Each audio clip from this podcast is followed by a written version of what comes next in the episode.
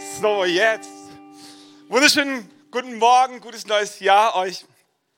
Weil wie es dir geht, ich habe richtig Lust auf 2022. Ähm, der Terminkalender ist schon voll mit ganz, ganz vielen guten Sachen. Seit 1. Januar ist das Gospelhaus in Donauwörth am Start, früher Glaubenszentrum, jetzt Gospelhaus Donau wird uns noch ein bisschen dran gewöhnen.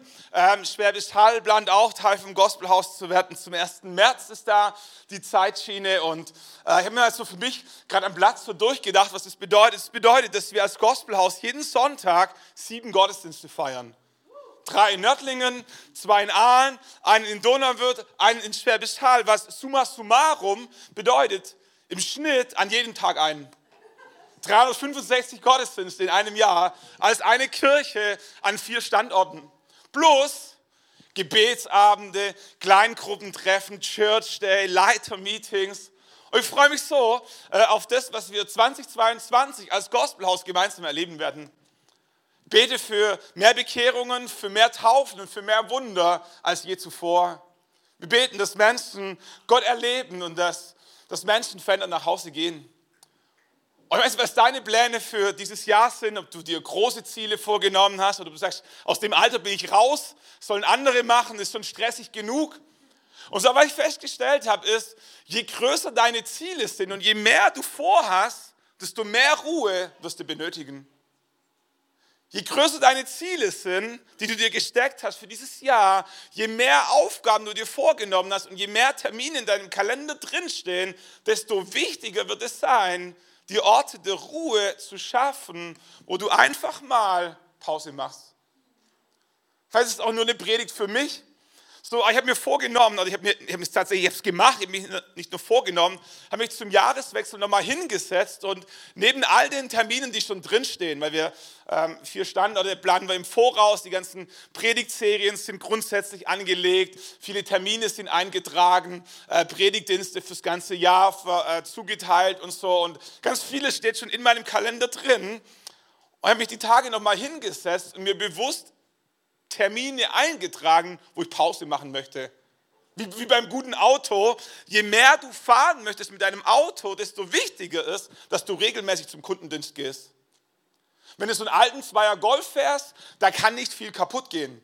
Äh, aber je komplexer dein Auto ist und je mehr da drin ist, auch an Elektronik, und da brauchst du von Zeit zu Zeit mal einen Ölwechsel, neue Bremsen, die Reifen müssen gecheckt werden, da braucht das Navi irgendwie ein Update. Und äh, je, je mehr du unterwegs sein möchtest mit deinem Auto, desto wichtiger ist, dass du Zeiten einplanst, wo dein Auto inspiziert wird.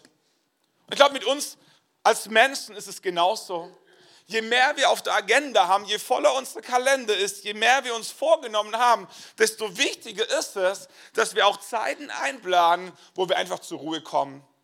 Ich spreche nicht gleich von einer ganzen Woche oder von einem ganzen Tag. Ich spreche auch von den kurzen Momenten am Tag, wo wir einfach mal in Ruhe unseren Kaffee zu Ende trinken. Wo wir wo wir in Ruhe essen, ohne Zeitung zu lesen, ohne das Handy auf dem Tisch zu haben und ohne, ohne Telefon am Ohr. Wo wir, mal, wo wir mal bei Rot an der Ampel stehen, ohne nervös mit dem Fuß zu tippen, sondern einfach kurz Pause machen und sagen, danke Jesus für fünf Minuten Ruhe in meinem Leben, fünf Sekunden Ruhe in meinem Leben. Ich möchte dir Mut machen, in, in dein Jahr 2022 Momente einzubauen, wo du, wo du innerlich zur Ruhe kommst. Kurze oder auch ganz, ganz lange, ausgedehnte, wie immer du es eben für dich als notwendig und richtig empfindest. Ich finde es super spannend, als Gott Adam und Eva geschaffen hat, hat er ihnen, wie ich finde, einen großen Auftrag mitgegeben. Und Gott schuf den Menschen, erstes Buch Mose, Kapitel 1, Vers 27, Gott schuf den Menschen als sein Bild, als Bild Gottes schuf er ihn, als Mann und Frau schuf er sie. Er nannte sie Adam und Eva. Und Gott segnete sie und Gott sprach zu ihnen, erstens, seid fruchtbar und mehrt euch. Zweitens, füllt die Erde und macht sie drittens euch untertan und herrscht über die Fische des Meeres, über die Vögel des Himmels und über alle Tiere, die sich auf der Erde regen. Wie ich finde, eine ganz schön große Aufgabe. Da gab es viel zu tun. Also nicht, nicht, dass Gott ihnen ein Chaos hinterlassen hätte, so das Paradies war gerade erst entstanden. Gott hat sechs Tage sich Zeit genommen, um die Erde zu kreieren und als Krönung am Ende den Menschen. Und dann heißt es, und Gott ruhte am siebten Tag. Was ich spannend finde bei dem Gedanken, dass Gott am siebten Tag ruhte, ist, dass es für Adam und Eva gefühlt der erste Tag war. Also am sechsten Tag wurden Adam und Eva geschaffen, so wissen wir nicht, morgens, mittags, abends und dann sind sie dann fertig geworden. Gott gibt ihnen einen großen Auftrag, eine lange To-Do-Liste mit viel Verantwortung. Sie gehen abends ins Bett und das wäre so mein Naturell mit dem Gedanken, am nächsten Tag geht's los. Am nächsten Tag, so neuer Job, neue Aufgabe, neue Verantwortung. Du gehst abends ins Bett, stehst morgens auf und denkst dir, Ärmel hochkrempeln, hier komme ich, was gibt es zu tun? Und Adam und Eva wachen morgens auf und erleben was? Ruhe. Gott ruht. Gott ruht. Und er erwartet von ihnen, dass sie mit ihm ruhen. Und je nach Persönlichkeitsveranlagung sagt der eine vielleicht Halleluja, nichts besser als das. Und der andere kriegt einen Knoten im Kopf und sagt, das kann doch gar nicht sein. Ich soll mich vermehren, ich soll mich um die Tiere kümmern, um die Pflanzen kümmern. Da drüben muss noch ein Feld gepflügt werden. Die Äpfel sind bald reif zur Ernte. Ein Haus haben wir auch noch nicht und so. Es gibt so viel zu tun. Und jetzt soll ich ruhen? Und Gott sagt, ja, genau jetzt. Ja, genau jetzt. Für Adam und Eva am ersten Tag. Am ersten Tag, wo sie so richtig existierten, sollten sie ruhen. Und ich glaube, am Ende ist eine, mühsame Überlegung, ob wir am ersten oder am siebten Tag ruhen oder völlig egal. Aber der, der Gedanke, der Gedanke, Adam und Eva wachen morgens auf und sie ruhen. Ich stelle mir das so vor, wie, wie wenn du mit einem Auto eine lange Reise vor dir hast. Was ist das Erste, was du tust? Voll tanken. Voll tanken. Bevor wir nach Italien in Urlaub fahren oder an die Nordsee, fahren wir zur Tankstelle, um unser Auto voll zu tanken, um gewappnet zu sein für das, was kommt. Ich glaube, dass Gott uns Mut machen möchte, nicht erst dann zu ruhen, wenn es nicht mehr geht, sondern vorher zu ruhen, dass es danach geht. Okay? So, gönn dir, gönn dir Momente der Ruhe. Und ich spreche nicht gleich von dem ganzen Tag, ich spreche auch nicht gleich von einem Sabbatical und so, wo man ein Jahr Auszeit nimmt und alles liegen lässt und so. Es gibt unterschiedliche Lebensphasen. Und, und, und wenn du kleine Kinder hast, da kannst du nicht einen Tag einen Knopf ausmachen. Manche würden es sich wünschen, es würde gehen und so. Aber du kannst halt so, wenn du alleinerziehend bist, wie willst du es machen? Äh, aber ich glaube, wo Gott dir Mut machen möchte, nicht als eine Auflage, nicht als, nicht als was, um dich zu gängeln, sondern als einen Zuspruch. Es ist erlaubt, es ist erlaubt, trotz vollem Terminkalender, trotz voller To-Do-Liste zur Ruhe zu kommen. Ich glaube, das ist die Botschaft, die, die, die Gott uns da mitgeben möchte. Gott war Ruhe so wichtig, dass er sich sogar in den zehn Geboten verankerte. Zweites Buch Mose, Kapitel 20, Vers 8. Denke an den Sabbattag und halt ihn heilig. Sechs Tage sollst du arbeiten, da scheitern auch manche dran. Also, also ist nicht nur ruhen, sondern sechs Tage arbeiten gehört auch dazu. Ähm, und all deine Arbeit tun. Der siebte Tag aber ist ein Sabbat für den Herrn, dein Gott.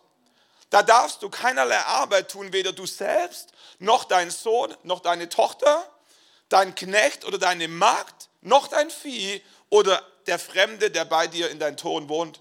Denn in sechs Tagen hat der Herr den Himmel und die Erde gemacht, das Meer und alles, was in ihnen ist. Dann aber ruhte er am siebten Tag. Darum hat der Herr den Sabbattag gesegnet und ihn geheiligt. Gott hat definiert, Gott hat sich festgelegt, einen Segen draufzulegen, wenn Menschen zur Ruhe kommen. Kein anderes Gebot in den zehn Geboten ist so ausführlich erklärt wie dieses. Später heißt es dann, du sollst nicht lügen, du sollst nicht stehlen, du sollst nicht töten, du sollst nicht die Ehe brechen, du sollst nicht begehren. So ganz kurz und prägnant. Aber für das Sabbatgebot nimmt Gott, ich habe es nicht durchgezählt, Dutzende von Wörtern. Scheinbar war es ihm wichtig, dass wir verstehen, was der Gedanke dahinter ist und wie wertvoll dieses Prinzip von Ruhe ist.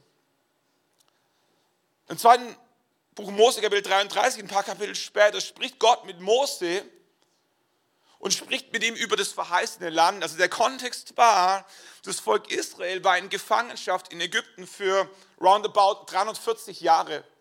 Generationen. Über Generationen hatten sie nichts anderes gekannt, als Sklaven zu sein. Ich vermute mal stark, dass es damals noch keine Gewerkschaften gab, schon gar nicht für Sklaven. Da gab es auch keine Tarifverträge, da gab es auch keinen gesetzlichen Urlaubsanspruch und da gab es auch keine Feiertage. Sklaven waren einfach dafür da, um zu arbeiten. Und wenn sie nicht mehr arbeiten konnten, wurden sie ausgetauscht wie die Kuh, die keine Milch mehr gibt. Das war ihr Leben über Generationen hinweg. Und jetzt kommt Gott und sagt, mein Angesicht wird vor euch vorausgehen und ich werde dir Ruhe verschaffen. Ruhe verschaffen. Gott verspricht nicht nur Reichtum und Erfolg und Milch und Honig und vieles andere, was, was im verheißen Land auch auf sie wartete. Aber was Gott zuallererst ihnen verheißen hatte, war Ruhe, Ruhe. Er sprach zu ihm, Mose sprach zu Gott, wenn dein Angesicht uns nicht vorausgeht, dann führe uns nicht hinauf von hier. Mose war viele Jahre nach der Wüstenwanderung oder während der Wüstenwanderung einige Jahre später gestorben. Josua hatte die Leitung des Volkes übernommen und Gott erinnert Josua nochmal an diesen Gedanken. Erinnert euch an das, was Mose, der Diener des Herrn, euch befohlen hat. Der Herr, euer Gott, schafft euch Ruhe und wird euch dieses Land geben. Gott wünscht sich, dass du und ich, dass wir nicht wie Sklaven, nicht wie Getriebene durchs Leben gehen, sondern dass wir im Land der Ruhe leben. Was nicht heißt, dass wir nicht arbeiten, was nicht heißt, dass wir keine Verantwortung übernehmen, was nicht heißt, dass wir faul sind. Aber was bedeutet das, dass ein Segen drauf liegt, den Gott verheißen hat, wenn wir zur Ruhe kommen? Und dass Ruhe nichts mit Faulheit zu tun hat sondern dass Ruhe was ist, dass Gott uns vorgelebt hat, dass Gott uns geboten hat und dass Gott mit einer Verheißung ausgestattet hat. Und äußerlich lebt niemand von uns hier als Sklave. Manchmal fühlt sich so an, je nach Chef und Firma. Aber wenn wir ehrlich sind, ist niemand von uns hier ein Sklave. Und trotzdem fürchte ich, dass wir manchmal leben, wie wenn wir Sklaven wären. Aber, Gott spricht dir zu, dass du ein freier Mensch bist mit einem freien Willen. Und als freier Mensch mit einem freien Willen darfst du zur Ruhe kommen. Gott möchte nicht, dass du als Sklave lebst, sondern Gott möchte, dass du als ein freier Mensch im Land der Verheißung lebst, in einem Ort der Ruhe. Ich möchte ein paar Gedanken mit euch teilen über, wie ich es mal für mich genannt habe, diesen Ort der Ruhe, wie immer der für dich aussieht. Es kann ein physischer Ort sein, es kann so ein emotionaler Ort sein, es kann dein, dein, dein Ohrensessel am Kamin sein, es kann dein Schaukelstuhl sein, es kann deine Toilette sein, wo, wo immer du eben zur Ruhe kommst unter der Dusche. Muss nicht weit weg sein, muss nicht irgendwo äh, in einem Urlaubsland sein, aber irgendwie so, so, ein, so ein physischer Ort oder so ein emotionaler Ort, das heißt in meiner Mittagspause oder abends auf dem Heimweg. Das ist so mein Ort, wo ich innerlich zur Ruhe komme. Ich möchte ein paar Gedanken mit euch teilen über diesen Ort der Ruhe. Und äh, das Erste, was ich für mich notiert habe, ist, Orte der Ruhe sind ein Akt des Vertrauens. Orte der Ruhe sind ein Akt des Vertrauens. Ähm, wahrscheinlich kennen wir alle diese Situation, wenn, wenn Kinder anfangen, müde zu werden, also kleine Kinder.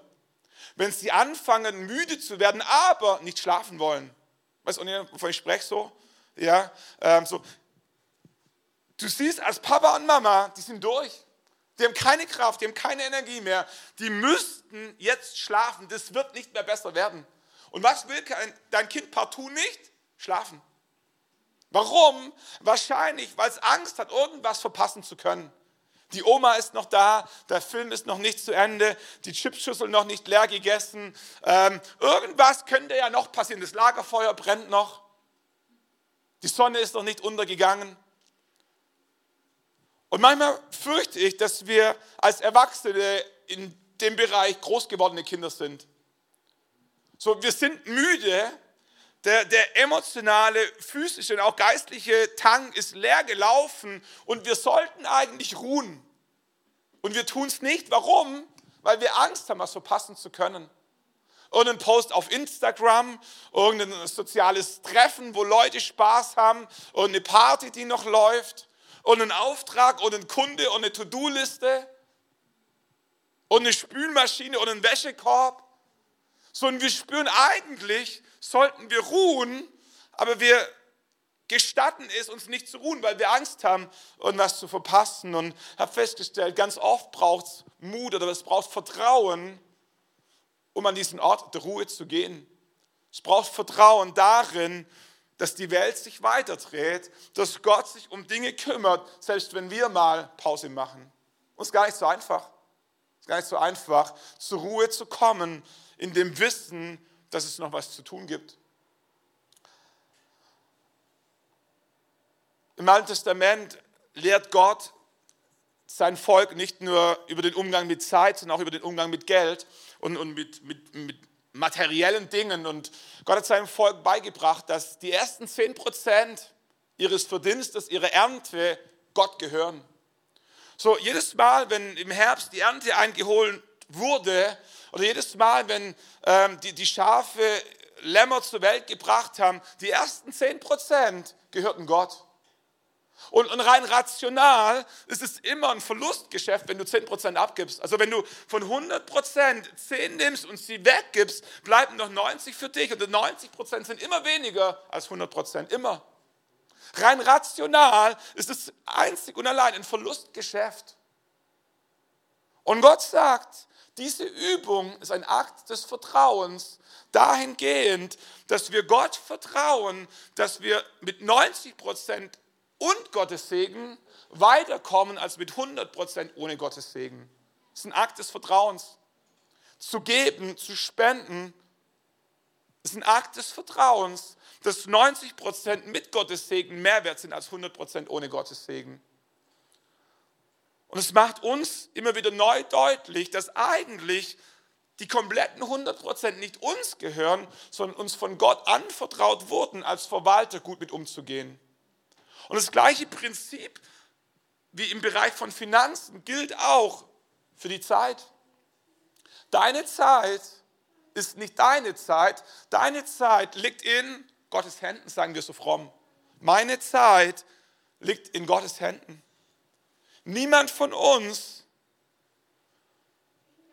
hat garantiert 85 Jahre zur Verfügung. Niemand von uns kann seinem Leben auch nur drei Tage hinzufügen. Die Zeit, die dir gegeben ist zu leben, ist dir von Gott geschenkt. Und trotzdem denken wir als Menschen, wenn wir, wenn wir, wenn wir einen Tag frei machen, wenn wir ein paar Minuten zur Ruhe kommen, um, um auch Gott in unser Leben mit einzubeziehen, dann fehlt es uns am Ende unseres Lebens. Wie wenn Gott nicht den freien Tag, den du für ihn zur Verfügung genommen hast, am Ende deines Lebens einfach dranhängen könnte. Und Orte der Ruhe sind ein Akt des Vertrauens dahingehend, dass wir Gott vertrauen, unsere To-Do-Liste, unsere Aufgaben, unsere Verantwortung gerecht zu werden, auch wenn uns zehn Minuten Zeit fehlen, weil wir zehn Minuten zur Ruhe gekommen sind. Es ist ein Akt des Vertrauens, ist nicht immer ganz einfach.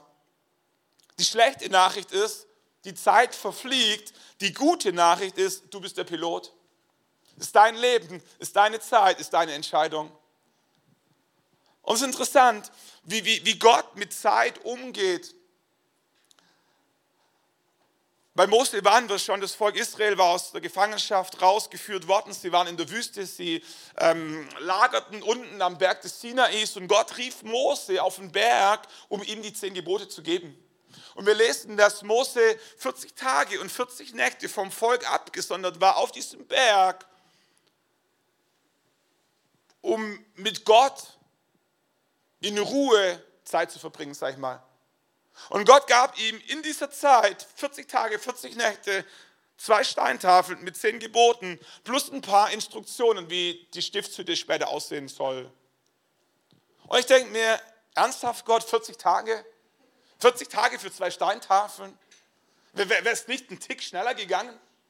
Also ähm, zur selben Zeit, wie, wie, wie Gott völlig gechillt mit Mose Zeit auf dem Berg verbrachte, um ihm ein paar Gebote zu verinnerlichen, zur selben Zeit tanzte das Volk Israel unten um ein goldenes Kalb. Die fielen vom Glauben ab. Die, die opferten anderen Götter. Da lief alles schief, was nur schief laufen konnte. Und der Einzige, der die Ruhe weg hatte, war wer? Gott. Mose wusste nichts davon. Mose war auf dem Berg und Gott ließ ihn auf diesem Berg in dem Wissen, dass unten im Tal, auf gut Deutsch würde man sagen, die Kacke, am Dampfen ist. Und ich denke, Gott, diese Gelassenheit, die will ich mir wünschen. Deine Kinder drehen am Rad und du bist auf dem Berg mit Gott. Wie cool ist das? Du verlierst gerade einen Auftrag, aber du bist auf dem Berg mit Gott. Und Gott hat die Gelassenheit, dich auf diesem Berg zu lassen, in dem Wissen, dass alles andere im Nachhinein irgendwie wieder in Ordnung gebracht werden kann. Was für ein Akt des Vertrauens, an diesen Ort der Ruhe zu gehen und zuzulassen, dass andere Dinge aus dem Ruder laufen und Gott zu vertrauen, dass er in der Lage ist, es im Nachhinein wieder zu fixen. Mose kommt von diesem Berg nach unten. Und scheinbar war Gott wichtiger, was in dieser Zeit mit Mose passierte, als was mit dem Volk passierte. Mose kommt unten an, bringt alles wieder in Ordnung und Gott ruft ihn nochmal auf diesen Berg. Die zehn Gebote waren in der Zwischenzeit kaputt gegangen, sag ich mal verkürzt. So, und, und Mose musste nochmal auf diesen Berg. Und was wir, was wir in dieser Geschichte entdecken, ist, dass Orte der Ruhe Zeiten der Vorbereitung sind. Auf diesem Berg, als Mose nochmal auf diesem Berg war, heißt es, und er war dort beim Herrn 40 Tage und 40 Nächte, ohne zu essen, ohne zu trinken, und er schrieb auf die Tafeln die Worte des Bundes, die zehn Gebote. Und dann Nächster Vers, als Mose vom Berg Sinai herabstieg und Mose hatte die beiden Tafeln des Zeugnisses, die zehn Gebote in der Hand, als er vom Berg herabstieg, da wusste Mose nicht, dass die Haut seines Gesichtes strahlend geworden war, während er mit ihnen redete. Mose kam von diesem Berg, von, dieser, von diesem Ort der Ruhe, von dieser Zeit mit Gott und irgendetwas in und an Mose war verändert worden auf diesem Berg. Er kommt nach unten und sein Angesicht leuchtete, sodass das Volk ihn bat, ein Tuch über seinen Kopf zu legen, weil sie es nicht ertragen konnten.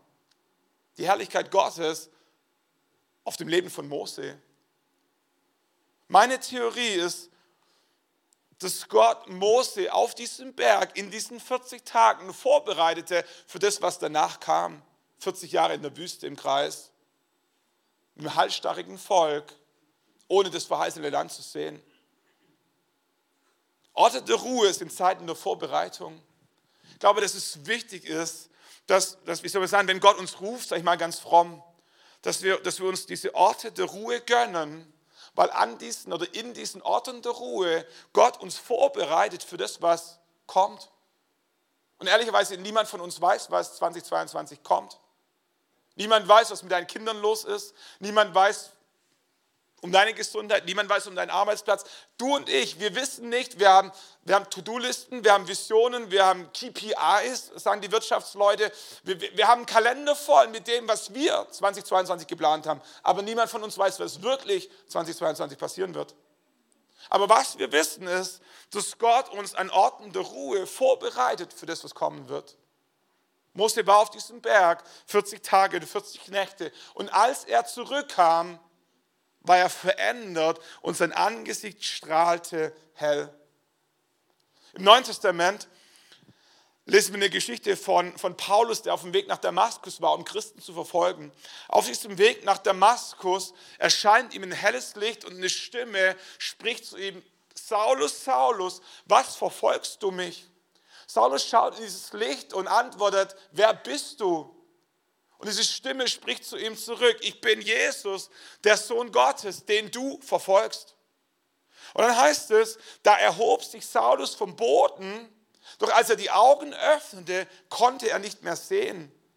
Sie mussten ihn bei der Hand nehmen und führten ihn nach Damaskus und drei Tage lang konnte er nichts sehen und er aß nicht und er trank nicht.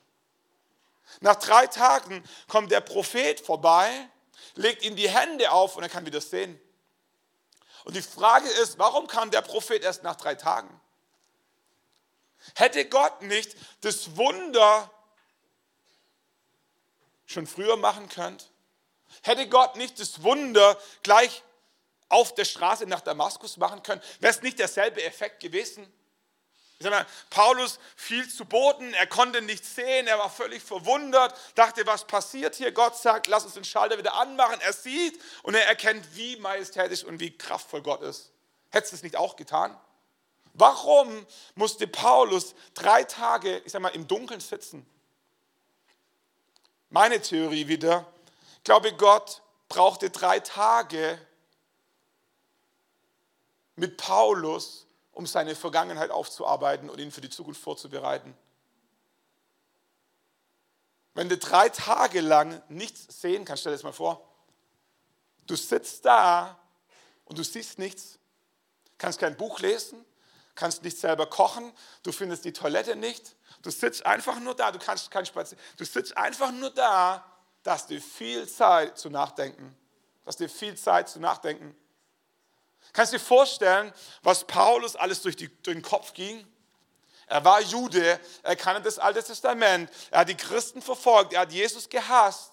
Er hat zugesehen, wie Stephanus gesteinigt wurde und er begegnet Jesus, dem Sohn Gottes, in der Vision auf dem Weg nach Damaskus. Der hatte viel, worüber er nachdenken musste. Und in diesen drei Tagen bereitete Gott sein Herz vor für das, was danach kommen sollte. Nach diesen drei Tagen konnte Paulus wieder sehen und er fing an, das Evangelium zu verkündigen in Galatien, in Ephesus, in Kolossä und wo sonst noch über alles. Aber es brauchte diese drei Tage der Zubereitung und Vorbereitung an diesem Ort der Ruhe. Ich sage nicht, dass es immer drei Tage sein müssen. Ich sage auch nicht, dass immer drei Minuten reichen. Ich möchte Mut machen, ich möchte Mut machen, in dein Jahr 2022 Orte der Ruhe einzubauen, in denen Gott dich vorbereiten kann für das, was morgen kommt, die nächste Woche kommt oder in einem halben Jahr kommt und wir wissen es nicht, was kommt. Aber wie cool ist es, wenn du innerlich vorbereitet wurdest, weil du zur Ruhe gekommen bist auf das, was dich im April erwartet oder im August erwartet. Orte der Ruhe sind Zeiten der Vorbereitung. Ich glaube, was an der Stelle noch wichtig ist, dass wir verstehen, es gibt einen Unterschied zwischen Einsamkeit und Zurückgezogenheit. Einsamkeit kann manchmal richtig schmerzhaft sein, wenn du gezwungenermaßen alleine bist. Wenn du unbeabsichtigt alleine bist, wenn du dich einsam fühlst, das ist kein schönes Gefühl. Das ist nicht das, wovon ich spreche. Ich spreche von Zurückgezogenheit, wo wir uns, wo, wo wir nicht passiv aus dem Spiel genommen werden, obwohl wir gerne im Spiel wären und wir fühlen uns einsam, vergessen, verlassen, unnütz, wertlos. Das ist nicht das, wovon ich spreche. Wovon ich spreche, ist Zurückgezogenheit wo, wo wir selbstständig, aktiv eine eigene Entscheidung mit unserem freien Willen treffen, uns zurückzuziehen, um zur Ruhe zu kommen. Dritter Gedanke. Orte der Ruhe sind Oasen im Trubel der Zeit. Ich glaube, was wir brauchen, und wir leben in der schnellen Zeit, alles geht instant, Essen geht instant, Kaffee geht instant, E-Mails gehen instant, Zoom-Meetings sind live. Alles geht schnell. Ich glaube, was wir brauchen, sind Orte der Ruhe, wie, wie Oasen im Trubel der Zeit. Wenn wir das Leben von Jesus anschauen, entdecken wir, dass Jesus nie in Hektik und Stress war. Also es ist nicht so, dass Jesus nichts zu tun hatte. Es ist auch nicht so, dass Jesus nicht eine Verantwortung auf sich trug. War nicht so, dass Jesus langweilig war und trotzdem war er nie in Hektik und Stress. Lazarus stirbt und seine Schwestern kommen auf Jesus zugerannt, nachdem er endlich dann ankam im Dorf Bethanien und sagte, wenn du früher gekommen wärst, hätte Lazarus nicht sterben müssen. Jesus kam aber nicht früher. Jesus lässt sich nicht mal aus der Ruhe bringen, wenn ein guter Bekannter im Sterben liegt. Ich sage nicht, dass wir Bekannte nicht, also nicht eins zu eins übertragen. Aber nimm mal diesen Gedanken, Jesus hatte nie Stress und Jesus hatte nie Hektik. Jesus war in der Lage, im Sturm zu schlafen. Meistens predigen wir über das zweite Wunder in der Geschichte, über dieses Wunder, wo Jesus aufsteht und den Sturm und den Wellen gebietet zu verstummen und die hören tatsächlich auf und verstummen. Aber in dieser Geschichte gibt es noch ein erstes Wunder und das erste Wunder dieser Geschichte war, dass Jesus mitten im Sturm in diesem Schiff schlief wie ein Baby. Und vielleicht kann nur nachempfinden, wer schon mal Schlaflosigkeit gehabt hat. Also nicht nur schlecht eingeschlafen, sondern, sondern nachts wach gelegen, krankhaft um den Schlaf gebracht. Und du liegst im Bett und du bist todmüde und du willst schlafen und es geht nicht. Oder du schläfst ein und du wachst um zwei auf, weil du auf Toilette musst und du kommst von der Toilette und du kannst nicht wieder einschlafen, weil dein Kopf rattert über morgen, über deine Kinder, über deine Nöte, über die Sorgen, über wie du die ganze Welt retten kannst und du kannst nicht einschlafen. Nur, nur wer das schon mal erlebt hat, kann vielleicht nachempfinden, was für ein Wunder es war, dass Jesus in der Lage war, im Sturm zu schlafen. Das ist ein Geschenk vom Himmel, im Sturm schlafen zu können. Und Gott möchte dieses Wunder in deinem Leben nicht nur bei Nacht vollbringen, sondern auch bei Tag. Nicht nur nachts können wir zur Ruhe kommen, auch tags ist es manchmal notwendig, zur Ruhe zu kommen. Muss nicht ein Mittagsschlaf sein, kann ein Mittagsschlaf sein, aber es ist gesund, es ist gut, in deinen Tagesrhythmus, in deinen Wochenrhythmus Orte der Ruhe einzubauen, wie Oasen in Zeiten von Trubel. Und je mehr Trubel du hast, desto mehr Oasen wirst du brauchen im Jahr 2022. 2016 war gefühlt so eines der stressigeren Jahre so, so in, in, in meinem Leben. Uh, unser jüngster Sohn ist im Juli damals zur Welt gekommen, 1. Juli 2016, ähm, geboren als, als drittes Kind. Unsere Großen war schon ein bisschen älter. Äh, auf einmal mussten wir nachts wieder aufstehen, also meine Frau stillen, wickeln, all diese Geschichten. Man, man konnte nicht mehr durchschlafen.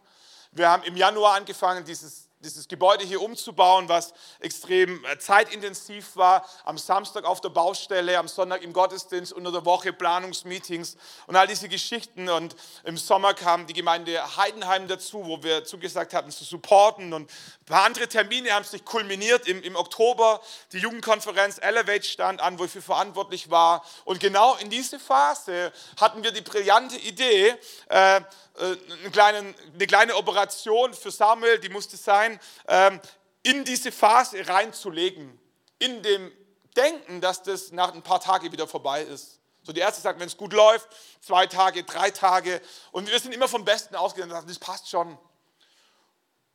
Und es hat ein bisschen länger gedauert, nicht extrem, aber er war am Ende eine Woche im Krankenhaus. Katrin musste bei ihm sein und ich war für die Kinder verantwortlich und gefühlt für das Haus und die Jugendkonferenz und was alles sonst noch war. Ähm, und ich kann mich erinnern an einen Tag, ich war in Augsburg im Krankenhaus, Katrin und Samuel besuchen und war auf dem Rückweg und wie ich so im Auto sitze, merke ich, mein Leben ist zu schnell. Die Aufgaben sind zu viele hatte kein Burnout, hatte kein Herzflimmern oder kein Herz, irgend sowas. Und so, ich habe innerlich gespürt, es ist nicht mehr gesund. Es wird zu viel. Und weiß nicht, ob du das kennst. Du weißt, du müsstest langsamer machen, aber du hast das Gefühl, es geht nicht. Es geht nicht.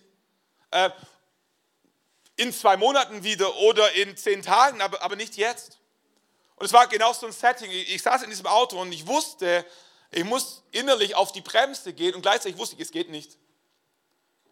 Und wenn ich innerlich mit mir da so am, am struggeln war, fahre ich an Donauwörth vorbei und dann irgendwie Harburg und so sehe rechts dran an der Straße einen Parkplatz, so ein ganz, so nur eine Parkbucht. Ich sage jetzt nicht, Gott hat zu mir gesprochen oder eine Stimme, aber es war mir wie, wie wenn ich rechts rausfahren sollte und einfach mal kurz anhalten. Ich weiß noch, wie ich in diesem Auto drin saß und dachte, es geht nicht. Ich kann nicht anhalten. Ich habe einen Termin. Ich muss nach Hause. Die Kinder kommen von der Schule. Ich muss packen. Ich muss zu Elevate. Ich muss eine Mail schreiben. Ich muss, kennt ihr das? So, ich saß in diesem Auto und ich wusste nicht, ob ich anhalten soll oder weiterfahren. Und Gott sei Dank habe ich angehalten, nur zehn Minuten. Aber die zehn Minuten, ich will es nicht zu groß machen, haben mein Leben verändert. Nicht, weil es eine Kur war, nicht weil es mich vom Herzinfarkt gerettet hat, sondern weil es mir deutlich gemacht hat, dass es möglich ist, anzuhalten, wenn dein Leben volle Geschwindigkeit weiter rast. Es ist möglich. Es ist möglich, rechts rauszufahren und nur zehn Minuten. Ich kann mich noch erinnern, ich, ich, ich, saß, ich stand auf diesem Parkplatz. Ich glaube, ich bin nicht mal ausgestiegen. Ich habe nur den Motor ausgeschaltet, als Zeichen dafür, dass ich nicht auf der Flucht bin. Habe meinen Kopf auf das Lenkrad gelegt. Habe gesagt, Gott, hilf mir. So. Und es war so heilsam zu erleben, dass die Welt sich weiter dreht, dass die Kinder weiterleben, dass die Jugendfreizeit stattfindet, dass Mails warten können. Es, es war nicht, es war nicht die, diese körperliche Auszeit, sondern war dies, dieser innere Schalter, wo ich gecheckt habe, Stefan, niemand treibt dich. Der Einzige, der dich treibt, bist du.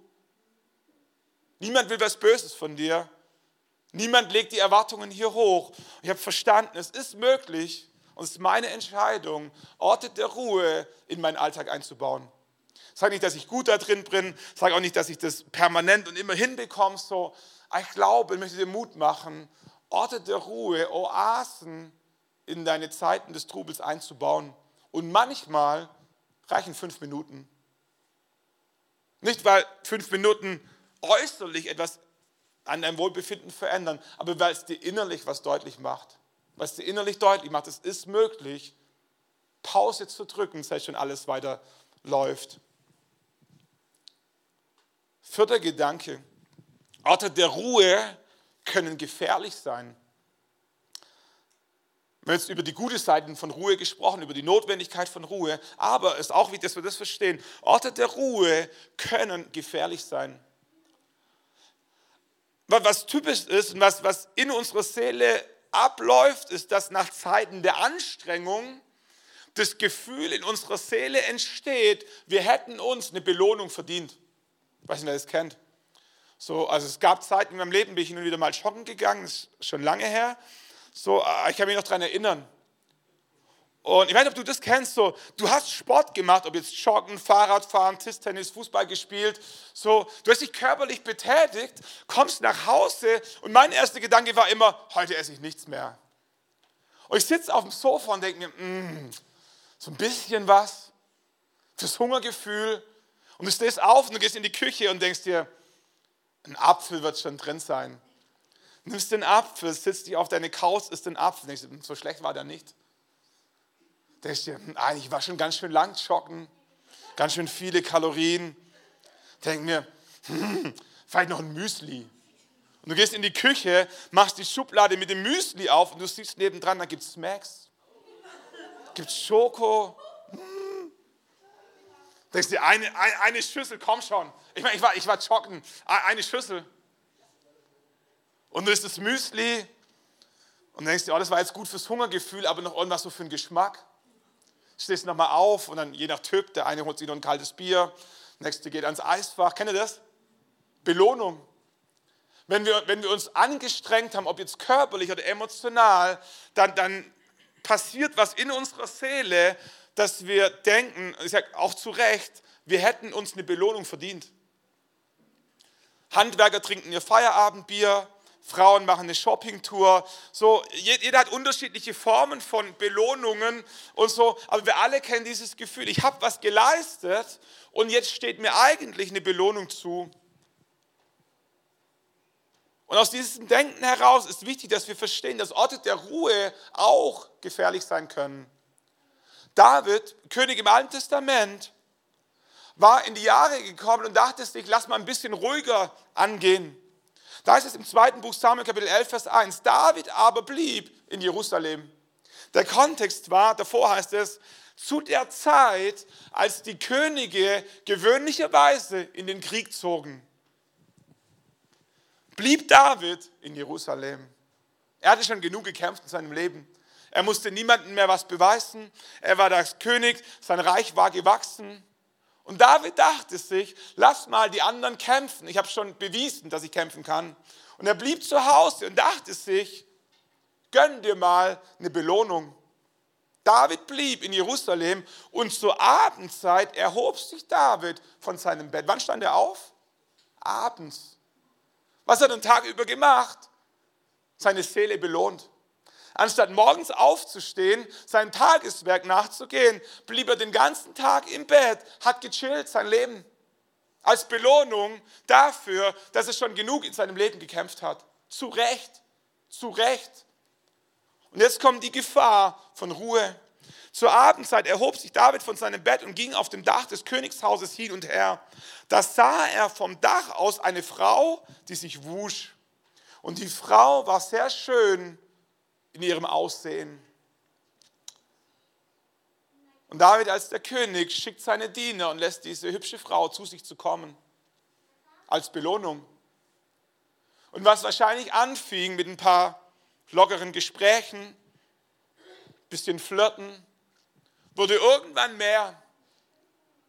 Und am Ende des Tages landen sie, landen sie, landeten sie im Bett. Sie schliefen miteinander und sie wurde schwanger.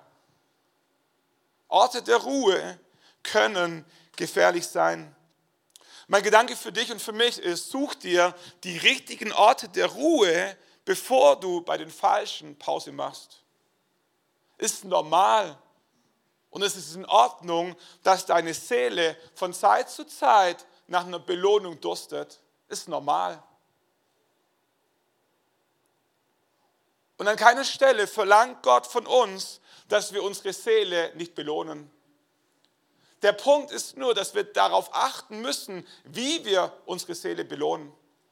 Mit anderen Worten, dass wir darauf achten, an den richtigen Orten zur Ruhe zu kommen, wo es gesund ist, wo es ein geschützter Rahmen ist, bevor wir, weil wir diese Orte der Ruhe negiert haben, übersprungen haben, ausgelassen haben, irgendwann an Orten Pause machen, wo wir nicht Pause machen sollten. Ich sage es überhaupt nicht verurteilen, ich kenne diese Momente von mir selber sind nicht nur die Tiefen deines Lebens gefährlich, sind auch die Erfolge deines Lebens gefährlich. Weil dort, wo wir erfolgreich sind, dort, wo wir was geleistet sind, kommt dieser Reflex in uns drin, dass unsere Seele sich nach Belohnung sehnt. Und wenn wir es nicht geschafft haben, rechtzeitig an gesunden, geschützten Orten zur Ruhe zu kommen, um unsere Seele zu belohnen, wird sich unsere Seele Belohnung holen an Orten, wo wir es im Nachhinein bereuen. Letzter Gedanke. Orte der Ruhe sind Orte der Begegnungen mit Gott. Orte der Ruhe sind mehr als nichts tun. Orte der Ruhe sind Orte der Begegnungen mit Gott. Selbst Jesus als der Sohn Gottes zog sich immer wieder zurück an Orte der Ruhe, um Gemeinschaft mit seinem himmlischen Vater zu haben. Jesus war 40 Tage in der Wüste. Jesus, lesen wir immer wieder, ging auf Berge, zog sich zurück und wenn er sich nirgends vor den Menschen retten konnte, dann lief er bei Nacht über den See, weil da war niemand. Jesus suchte intentional immer wieder Orte der Ruhe, weil er wusste, Orte der Ruhe sind Orte der Begegnungen mit seinem Vater im Himmel. Mit die intensivste Begegnung mit seinem Vater im Himmel hatte Jesus im Garten Gethsemane kurz vor der Kreuzigung. Es war das Passafest, es war viel los in der Stadt. Und Jesus wusste, was kommt. Und um sich innerlich vorzubereiten auf das, was kommen würde, zog er sich zurück in Garten Gethsemane, in so einen Olivenhain. Ließ seine Jünger zurück, ging noch ein paar Schritte weiter, bis er ganz alleine war. Und dort kniete er nieder, voller Angst und voller Furcht und betete zu seinem Vater im Himmel, wenn es möglich ist, lass diesen Kelch an mir vorübergehen. Und er verbringt Zeit mit seinem Vater im Himmel. Und seine Seele kommt zur Ruhe. Die Angst verflüchtigt sich und Frieden zieht ein. Und in dieser Begegnung mit Gott, seinem Vater im Himmel, verändert sich die Perspektive von Jesus. Und er fängt an zu beten, Vater im Himmel, nicht mein Wille, sondern dein Wille geschehe. Und in dieser Begegnung mit Gott passiert, was das nirgends sonst hätte passieren können. Die Angst verflieht. und Gewissheit macht sich breit. Und Jesus kommt aus diesem Garten raus und lässt sich gefangen nehmen. Er lässt sich zu Unrecht anklagen. Er lässt sich auspeitschen und an ein Holzkreuz nageln, ohne sich zu wehren. Und er erträgt all diesen Schmerz und all diese Ungerechtigkeit.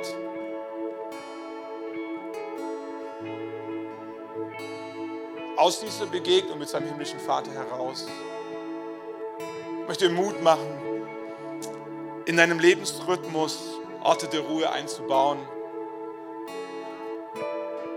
Nicht, weil wir krank sind, nicht, weil wir schwach sind, nicht, weil wir unser Leben nicht bewerkstelligt bekommen, sondern weil wir viel vorhaben.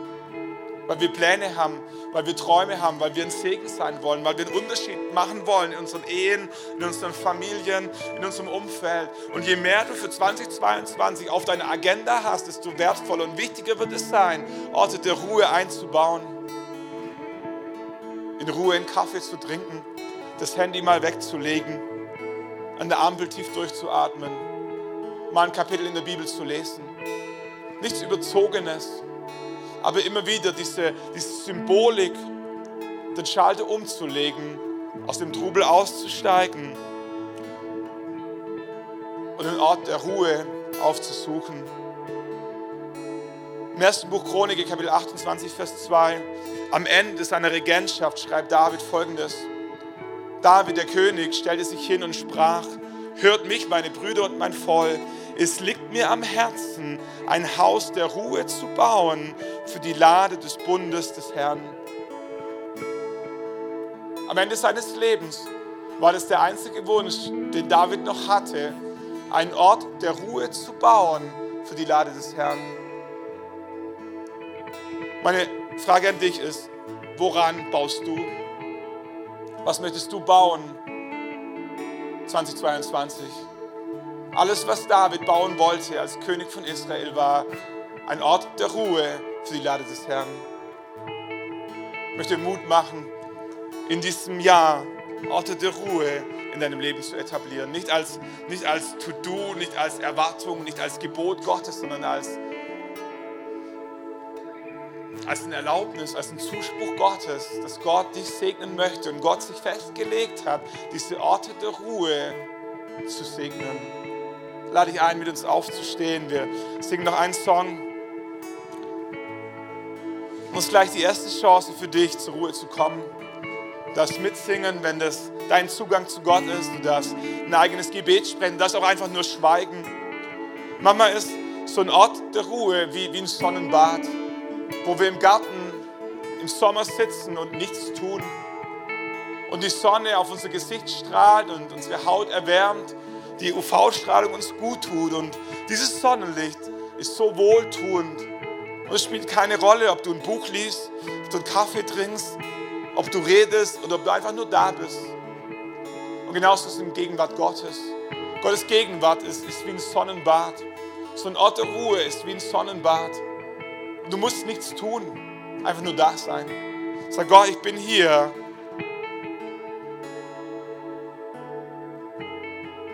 Erleuchte mich mit deiner Gegenwart. Tu mir wohl. Und Gott segnet diese Momente, wo wir uns deiner Gegenwart aussetzen.